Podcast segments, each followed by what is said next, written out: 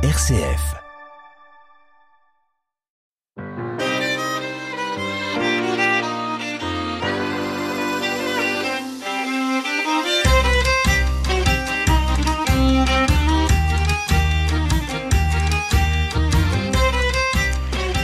La Torah est le fondement du judaïsme.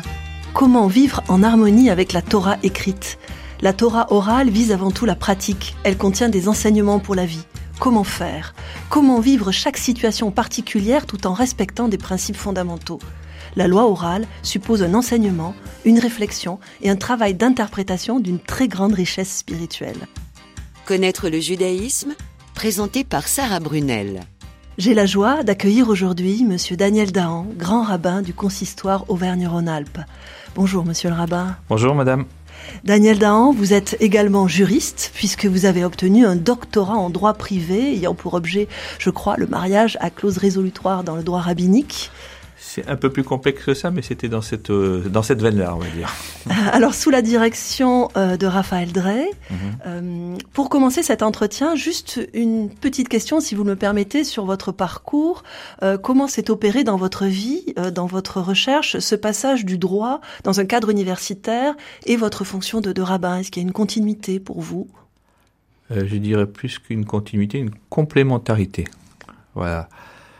Euh, je dirais que j'ai toujours vécu dans un milieu euh, pratiquant dans lequel il n'y avait pas de, de choix à faire entre euh, la culture générale et, le monde de la Torah. On a toujours considéré dans ma famille que c'était deux aspects qui étaient complémentaires.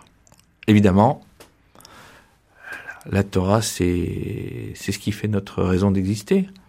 Mais euh, cette Torah peut être euh, enrichi dans sa présentation, peut-être pas dans son fond, ça j'oserais pas dire ça, mais dans sa forme, par l'apport que peut lui apporter euh, la pensée occidentale. Et c'est vrai que lorsque l'on a eu la chance de, de naître, de grandir euh, en France, euh, dans le pays de la pensée cartésienne, eh bien, c'est une chance qui nous est offerte de pouvoir donner un, un éclairage nouveau à, à quelque chose qui euh, n'est pas ancien, qui est toujours très moderne, mais qui euh, vient du fond des âges. Et euh, cette double culture, ben, j'y suis attaché. Voilà. Et j'en suis le porteur, modestement. Nous allons découvrir à vos côtés euh, la loi orale, son origine, son statut, son importance dans le judaïsme.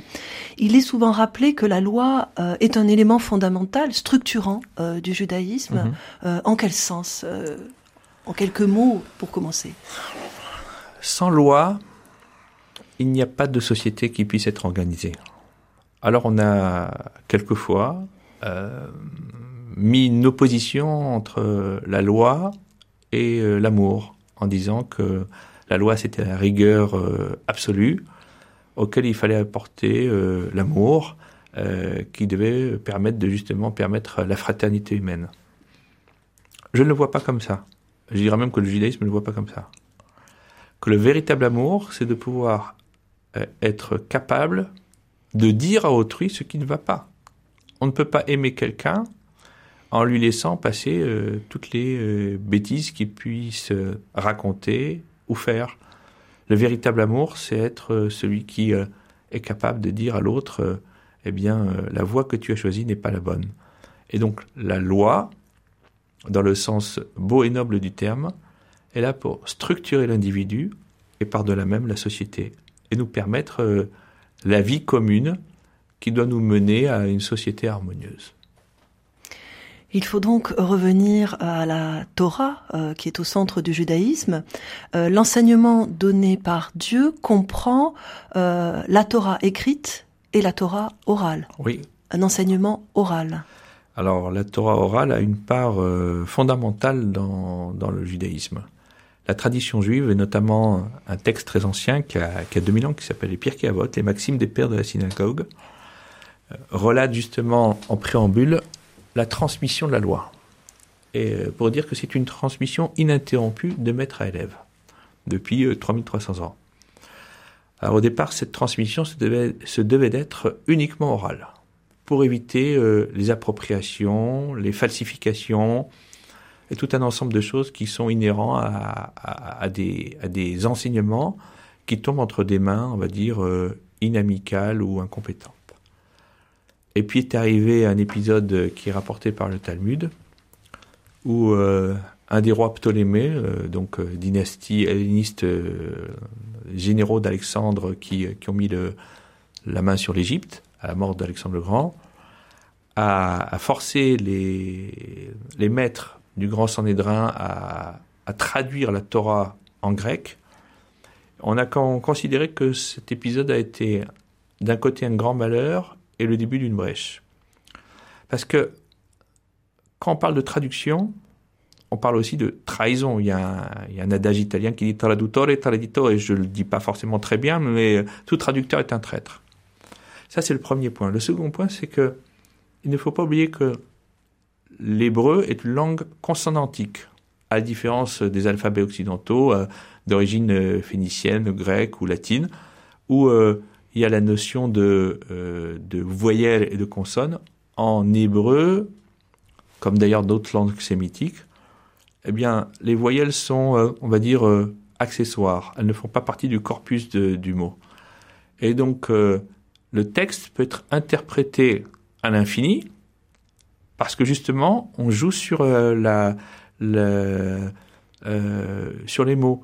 Et euh, il y a des tas d'exemples comme ça où on nous dit mais ne lis pas ainsi mais ainsi. Par exemple, parlant du don de la Torah, on nous dit que les lettres étaient gravées dans la pierre, charut à la, à et les rabbins disent ne lis pas gravé mais libéré. Donc on change juste la ponctuation, sont les mêmes lettres, car n'est libre que celui qui accomplit réellement la loi. Donc la véritable liberté, c'est la possibilité d'accomplir sa loi. Moi, je trouve que c'est un langage qui est éminemment moderne. Et dans une société qui est totalement euh, déphasée, et mon maître, le professeur Raphaël Drey, le disait bien, euh, finalement, euh, la, la, modernité du texte biblique, elle est là. C'est de dire que, eh bien, la vraie liberté, c'est d'accomplir son devoir et que euh, quelque part, le rôle du religieux, c'est de pousser tout à chacun à accomplir son devoir pour qu'il n'ait plus à réclamer ses droits. Si tout à chacun accomplit son devoir, eh bien, il n'y a plus besoin de, de réclamer des droits. Les droits arrivent ipso facto naturellement accomplir son devoir. Euh, comment alors vivre euh, aujourd'hui Peut-être c'est plus euh, urgent pour nous encore en fidélité à la Torah. J'aimerais que nous parlions également du, du, Talmud. alors que signifie ce mot et quel est son esprit pour vous particulièrement aujourd'hui? Alors vous avez posé des questions, on en a pour pas, pas pour 28 minutes, mais pour 28, 28 heures ou 28 jours ou 28 mois. Ce sont des fondamentaux, mais je dirais à titre d'introduction. Alors, euh, introduction très brève. Euh, Talmud, ça veut dire étude. En vérité, euh, la loi est restée orale pendant des siècles. Et euh, la première brèche a été euh, établie par Rabbi Yehuda Nassi, Rabbi Judas le Saint, qui était euh, euh, prince d'Israël, qui vivait en Galilée à la fin du second siècle de l'ère vulgaire, et qui, au, vu et au su des persécutions romaines, euh, qui, vous savez qu'à ce moment-là, euh, euh, étudier, enseigner la Torah en public, pratiquer le Shabbat, pratiquer la circoncision, donc les fondamentaux de la vie juive, eh bien, euh, pour tout cela, vous étiez passible de la peine de mort, dans des souffrances terribles. Donc, à un moment donné, face aux persécutions, il est obligé de prendre une, décision révolutionnaire, de dire, OK, c'est vrai, il y a un interdit de mettre par écrit la loi orale, mais au rythme où on va, il n'y aura plus personne. Donc, euh, euh, tant qu'à faire. Et donc, euh, il prend la décision de, de mettre par écrit un, un condensé, il va écrire un compendium de la loi juive qu'on va appeler la Mishnah. La Mishnah, ça veut dire l'enseignement qui va être discuté dans les yeshivot, les académies euh, talmudiques, aussi bien euh, de Galilée, puisque n'oublions pas que après la révolte de Bar en 135 de l'ère vulgaire, euh, l'empereur Adrien décide de débaptiser la Judée et de l'appeler Palestine, du nom de, cette ancienne population qui s'appelait les Philistins, qui vivaient sur la côte de la terre d'Israël à l'entrée des Hébreux au moment de la conquête de Josué. Et il décide de débaptiser Jérusalem, de l'appeler Aelia Capitolinia, et d'interdire toute cette région à l'habitat juif. C'est radical. Et euh, on fait détruire euh, le temple. Il y a juste une muraille dont les, pierres sont trop importantes. Euh, on n'arrive pas à le détruire. Alors on décide que ce sera décharge municipale. À tel point d'ailleurs que quand cinq siècles plus tard les conquérants arabes arrivent, on dit mais qu'est-ce que vous faites là? Ben, On balance nos ordures. Mais pourquoi vous les mettez? On ne sait pas. C'est nos parents qui les mettaient, les grands-parents aussi. c'est la décharge municipale. Donc c'est ce qui s'est appelé par la suite le mur occidental, et que certains ont appelé le mur des lamentations, un peu par dérision. J'aime pas ce terme, parce que c'est vrai que qu'est-ce qu'on y a vu pendant des siècles? Ben, Des juifs venir pleurer. Bah oui, c'était évidemment pas un endroit très euh, rempli d'histoire, de, spiritualité, mais c'est le, dernier vestige du temple de Jérusalem. Donc, euh, face à cela, euh, Rabbi Yehuda Anassi, Rabbi Judas le Saint, eh bien, décide de rédiger un compendium de la loi orale qui va s'appeler la Mishnah, qui est divisé en six ordres.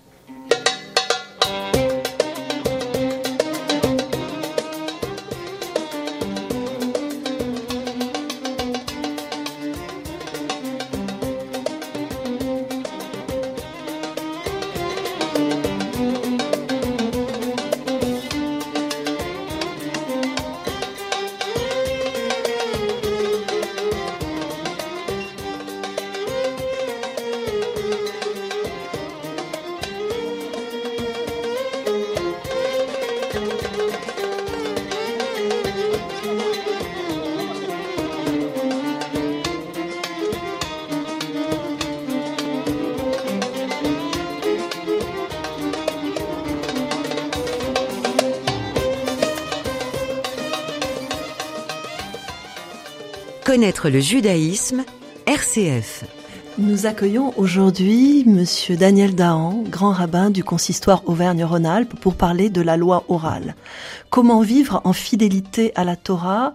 Nous parlions du Talmud, de, cette, de son histoire. Euh, on évoque le Talmud de Babylone et le Talmud de Jérusalem. Euh, qu'est-ce qui fait autorité? Alors, euh, donc, pendant trois siècles, grosso modo, les commentaires de la, Mishnah vont être commentés dans les académies qu'on appelle des yeshivot. Et euh, il y a deux écoles. L'école dite euh, d'Eretz Israël, la terre d'Israël. Alors, on dit Talmud de Jérusalem, mais comme je viens de l'expliquer, c'est pas possible parce que les Juifs sont interdits de séjour à Jérusalem. En vérité, c'est un Talmud galiléen. on est, on est euh, dans le réduit de la Galilée. Voilà. Et il y a euh, les, académies de Babylone. Et il y a des, passages. N'oublions pas non plus qu'on est en pleine période de guerre entre l'empire parthe sassanide et l'empire romain byzantin, on peut quasiment dire. Euh, des guerres qui d'ailleurs vont aboutir à, un épuisement des deux empires et, aux conquêtes qu'on va connaître par la suite. Euh, toujours est-il que euh, c'est le Talmud de Babylone qui a autorité. Voilà. Quand il y a contradiction entre les deux opinions, euh, la, règle, c'est que la halacha, la, loi est tranchée comme le Talmud de Babylone. Euh, pour plusieurs raisons. D'abord parce que le Talmud de Babylone est plus complet. Il ah, embrasse, un plus large sceptre de traités, alors que dans le Talmud dit de Jérusalem, le Yerushalmi, eh bien, euh, il y a beaucoup moins de traités qui sont qui sont euh, qui sont euh, étudiés. Alors vous disiez que Mishnah et Talmud appartiennent à la, enfin à la loi orale, la la halacha qui vise la pratique. Est-ce que sa finalité, c'est avant tout une manière de, de, se comporter, une manière de vivre selon la loi? Oui, tout à fait. Et donc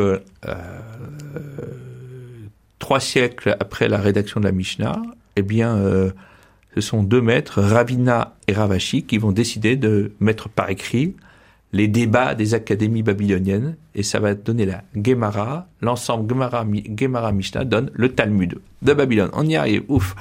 Et à partir de ce moment-là, on peut considérer que euh, il a été admis que les commentaires seraient mis par écrit. Et donc, euh, la loi orale est devenue écrite. Mais je vous rassure, sans l'aide d'un maître, on n'y arrive pas. Donc, ça reste éminemment oral. Donc, ça reste oral, oui. Ça reste, ça reste oral. Simplement, on n'a plus la capacité de mémorisation que l'on pouvait avoir autrefois. Moi, il n'y a qu'à voir. On vit dans la génération de l'instantané. Et, et, je le constate au quotidien. Euh, Aujourd'hui, on a besoin d'une référence quelconque dans tous les domaines. On prend son téléphone, on tape. Euh, et, on peut avoir la réponse. On a la réponse en 10 secondes. Donc c'est super rapide.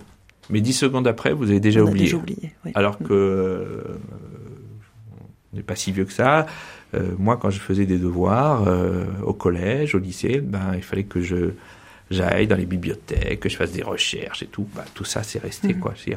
Ça reste ancré dans la tête.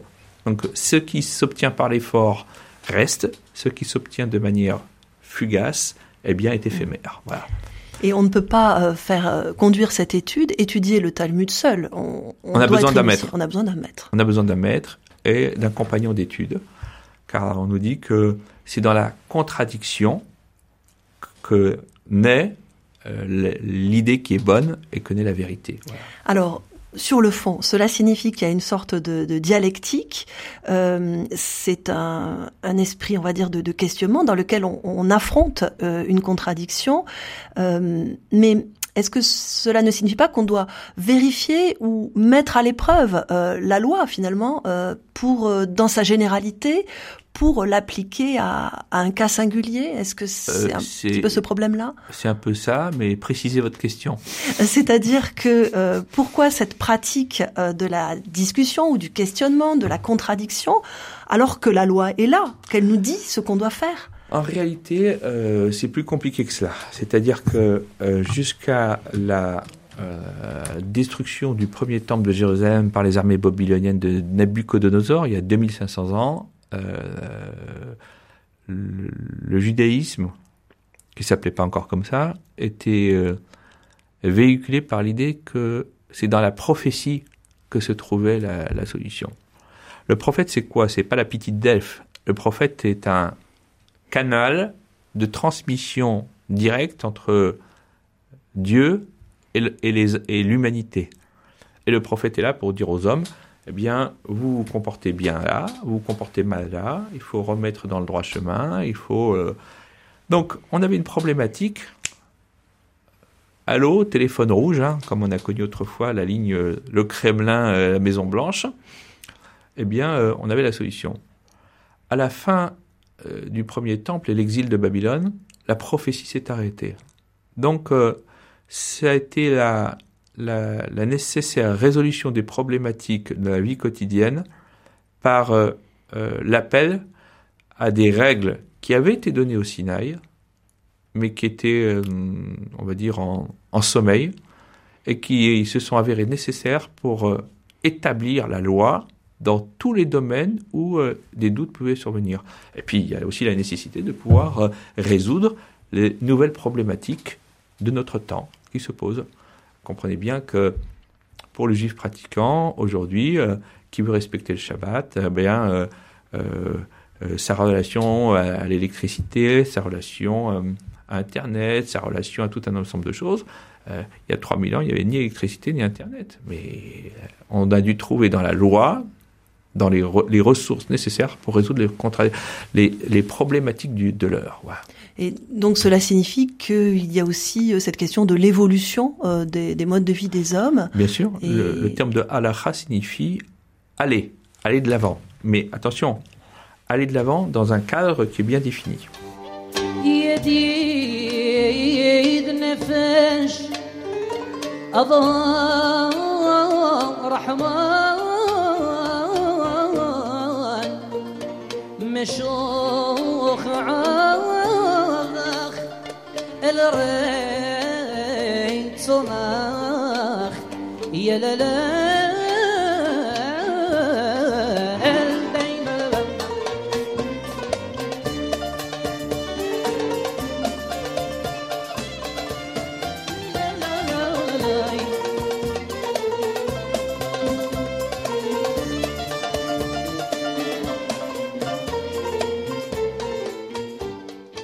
connaître le judaïsme présenté par Sarah Brunel. Nous décryptons avec vous, Daniel Dahan, vous êtes grand rabbin du consistoire Auvergne-Rhône-Alpes, nous décryptons les différentes implications de la loi orale et plus particulièrement de la halakha, cette partie de la loi orale qui vise la pratique. Euh, J'ai lu dans euh, un livre du philosophe Emmanuel Lévinas, Au-delà du verset, que la loi orale s'occupe du, du, passage général incarné par la loi à son exécution. Euh, et c'est, dit-il, la grande sagesse dont la conscience anime le Talmud que ces principes généraux et généreux peuvent s'invertir dans leur application. Il y aurait quelque chose comme un risque d'inversion, ce que la loi euh, orale, la halakha, viendrait corriger ou euh, permettrait en tout cas de, de faire cette adaptation. Qu'est-ce que vous pensez de cette réflexion? Est-ce que c'est euh, une abstraction de philosophe ou est-ce que ça vous ça vous parle? Oui, bien sûr, ça me parle. Lévinas c'était un, un, grand monsieur et euh, c'était quelqu'un qui euh, avait la modestie de sa connaissance et de son ignorance, parce que il n'y a rien de plus dangereux que les personnes qui prétendent tout savoir. Je me suis toujours méfié des gens qui savaient tout.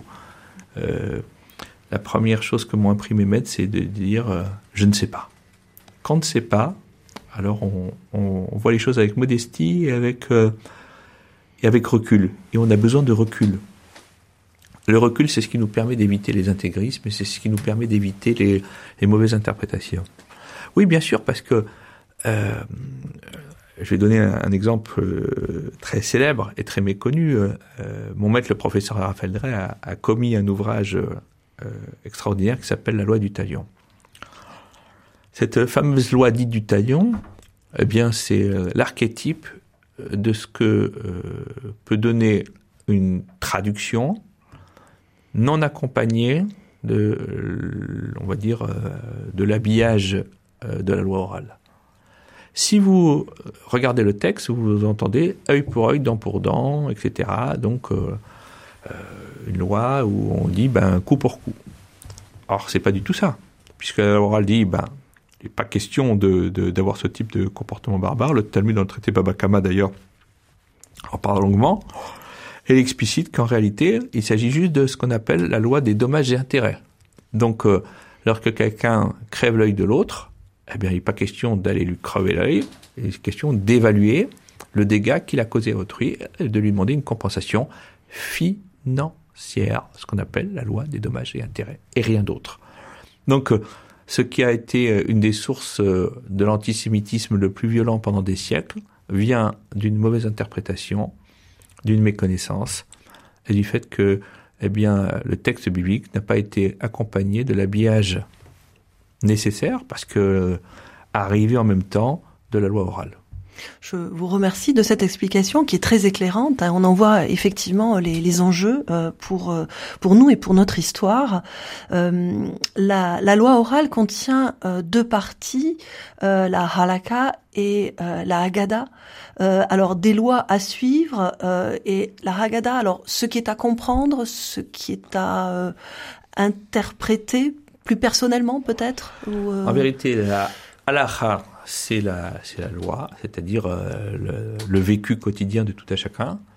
La Haggadah, ce sont des, histoires qui sont racontées. Alors, euh, c'est pas les contes de Grimm ni ceux de Perrault, qui sont d'ailleurs très bien par ailleurs, mais, mais ce sont des histoires qui sont là pour nous donner un enseignement moral dans notre rapport à autrui et à Dieu. Et donc, en réalité, il y a dans le Talmud une sorte de mélange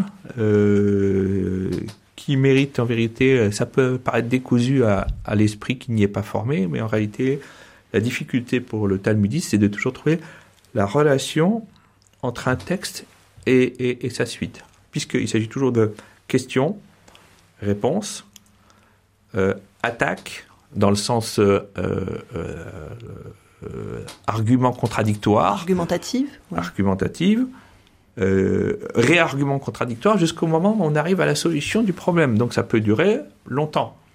Et la difficulté, c'est de jamais perdre le fil ni le pied. Et dedans, il y a ce qu'on appelle des passages dits agadiques. Agada, ça veut dire raconter. Mais qui sont là pour nous donner un enseignement moral. Donc la agada, elle est là pour nous dire, ben voilà comment ça se passe.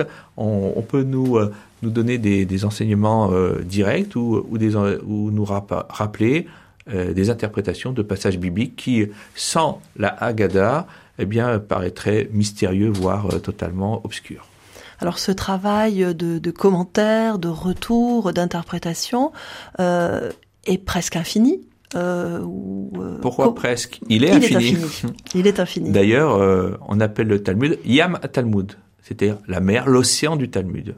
De la même manière que vous passez votre vie vous pouvez passer votre vie à nager dans l'océan, vous n'allez pas en, en, saisir toute la subtilité de chaque goutte d'eau, eh bien, vous pouvez, vous pouvez passer votre vie dans l'océan du Talmud. Un texte que l'on a étudié, on va le réétudier, on aura une nouvelle vision, de nouveaux questionnements, de nouvelles réponses c'est un enchantement infini. Voilà. Je le comprends. Et comment intégrez-vous, euh, transmettez-vous cette étude euh, dans votre fonction de, rabbin? Comment transmettez-vous cette loi orale? Euh, Concrètement, comment trouve-t-elle place dans les offices religieux et dans votre travail de transmission aussi? Alors, Aujourd'hui, je ne suis plus en charge de communauté comme j'ai été pendant 27 ans. Euh, je suis SDF. être grand rabbin de Lyon et de la région Auvergne-Rhône-Alpes, ça veut dire que je suis euh, chez moi partout et nulle part chez moi. Euh, C'était un bouleversement pour mes enfants qui ont dit mais, mais papa, tu n'as plus ta synagogue. Je ben non, mais j'en ai, ai, des dizaines. Non, non. Alors l'idée c'est que euh, on va dire que dans chaque euh, lieu de prière, il y a ce qu'on appelle des enseignements. Alors ça peut être euh, un sermon qui est délivré, il y a avoir un, enseignement concret qui va être délivré. Ça peut être des cours. Il y a beaucoup d'endroits aujourd'hui où il y a des il y a des cours de Talmud hein, qui sont quotidiens pour pour des gens qui ont toutes sortes de professions, des dentistes, des médecins, des avocats, des plombiers, des électriciens, des pharmaciens, ce que vous voulez et euh, qui se retrouvent euh, euh, après l'office ou avant l'office, quand on n'est pas confiné, et, et pour étudier le Talmud. Alors juste en un mot pour terminer, et dans la vie de famille, est-ce que parce que vous avez vous avez encore charge de famille, oh si vous n'avez plus de synagogue, donc comment ça se passe? Juste en quelques mots. Ah ben, ce sont des échanges à table, hein, on va dire euh, tout simplement. Hein, voilà, c'est ce sont des questionnements à table, et j'irai surtout c'est le moment la table du Shabbat qui est le moment où on va commenter la péricope de la semaine, la, paracha de la semaine, le passage qui est lu euh, dans la Torah, où c'est le moment de, questionnement euh, des grands et des petits euh, autour de, cela, et puis des, des, problématiques de l'heure, voilà, tout simplement. L'étude de la Torah et le commentaire oral de la loi sont au centre du judaïsme. Merci infiniment, monsieur euh, le grand rabbin, monsieur Daniel Dahan, de nous avoir éclairé sur ces questions fondamentales pour connaître le judaïsme sur RCF. Merci à vous. Merci à Christophe Morag à la technique.